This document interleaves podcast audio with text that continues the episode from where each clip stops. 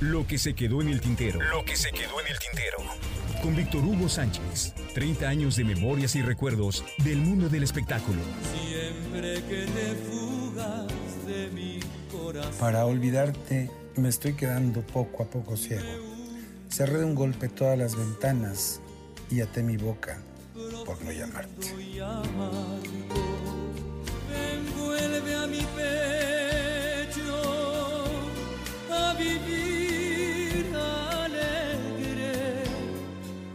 Un día, Carlos Cuevas me regaló una serenata. Sí, una serenata. Víctor Hugo, si un día tienes una novia y quieres quedar bien con ella, con todo gusto te regalo una serenata. ¿En serio? Somos amigos, ¿no? Sí, pero es mucha plata, mucha. Te la regalo, te dije. Había conocido a Carlos Cuevas antes de que fuera muy famoso. Cantaba en un lugar que administraba un tal Weman, el Foro 2 creo que se llamaba el lugar, en el barrio de Chimalistaca. Una crepería con aires de peña taberna donde la bohemia era la que imperaba. Noches de Silvio, de Milanés y todo lo que heredamos los universitarios de los ochentas tardíos. No éramos tan amigos en aquel entonces, pero nos conocíamos. Carlos, ya estoy trabajando en el Heraldo de México y quiero entrevistarte. De ahí pasamos a que él se inscribiera en el concurso de La Voz del Heraldo y que a comenzar a abrirse puertas que merece un talento de tal magnitud. En aquellos años mi espíritu bohemio y trovador me hacía visitar todos los bares y centros nocturnos de la ciudad en busca de cantantes excepcionales. Y ya entrado en confianza, me arranaba en alguno que otro bar y disfrutaba del ambiente nocturno de aquel México ochentero. Y uno de mis lugares favoritos fue el Prestige, el barecito hermano del Premier, un lugar muy fregón al sur de la ciudad, donde de lunes a jueves Carlos Cuevas y Jorge Muñiz hacían las delicias de noctámbulos como yo.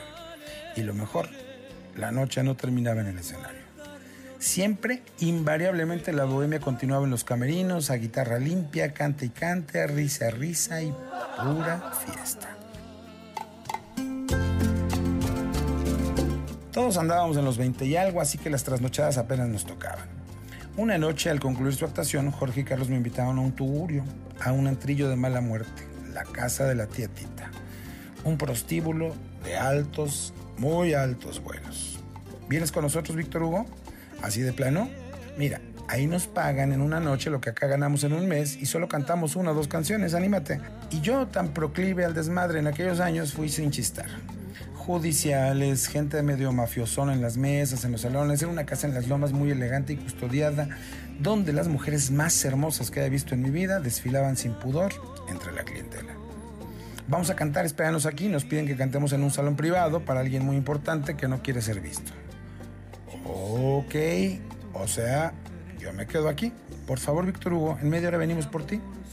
Y de esas cosas extraordinarias alguien me reconoció Víctor Hugo Sánchez, qué bueno es tenerte aquí. A ver, muchachas, acompañen al señor. ¿Qué te sirvo, Víctor Hugo? Lo que pidas, cortesía de la casa. Lo que pidas.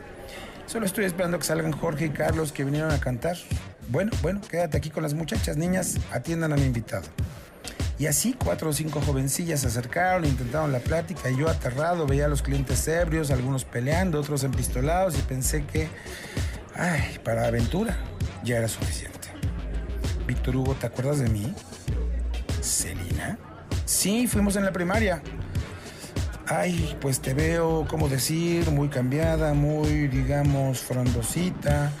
Y sin pudor alguno se alzó la blusa y me mostró generosa sus encantos tan encantadores. Uf, pues sí que has crecido. ¿Y qué haces aquí? Ja, ja, ja, pues aquí trabajo. Claro, qué pendejo soy, ¿verdad? En eso sonó la campana salvadora. Jorge y Carlos me apuraron. Vámonos, no quisieron que cantáramos. Lo bueno es que de todos modos nos pagaron. Oye, Carlos, ¿sigue en pie lo de la serenata? Siempre Víctor Hugo. Cuevas ya había triunfado en Las Vegas y en el mundo entero con el tema Un Bolero. Ya era una estrella internacional y bueno, yo pensaba que gastarme un cartucho así tendría que ser con alguien de quien de verdad yo estuviera muy enamorado. Muy. Y un día conocí a Lola, quien cambió mi vida y mi forma de ver el amor. La Lola por la que rechacé trabajar como jefe de prensa Luis Miguel, la Lola por la que yendo al concierto de Frank Sinatra di la vuelta al volante para irnos a echar pasión, la Lola por la que le dije a Carlos, puedes el 26 de marzo acompañarme a dar la serenata. Y Carlos, que es un caballero y un excelente amigo, llegó con su familia en una camioneta. interrumpió sus vacaciones y me acompañó, guitarra en mano, a dar la serenata en un andador de Villacuapa. Salió medio vecindario a gozar, a aplaudir, el ganador del festivalote en vivo, a todo color ahí, como si tal la cosa. Era el cumpleaños de Lola, que a sus dulces 19 años me dijo al oído, oye, ¿y este cuate quién es? Y yo debía haber presagiado ahí que no era la mujer a la que debía obsequiarle tal regalo. Al tiempo, ella se fue a vivir a otro estado, me puso el cuerno y todo se fue al carajo. Solo conservo la amistad y el recuerdo de una época gloriosa, de una serenata increíble y de la amistad incondicional de este caballero llamado Carlos Cuevas.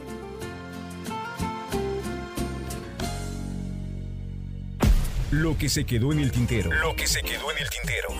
Con Víctor Hugo Sánchez. 30 años de memorias y recuerdos del mundo del espectáculo.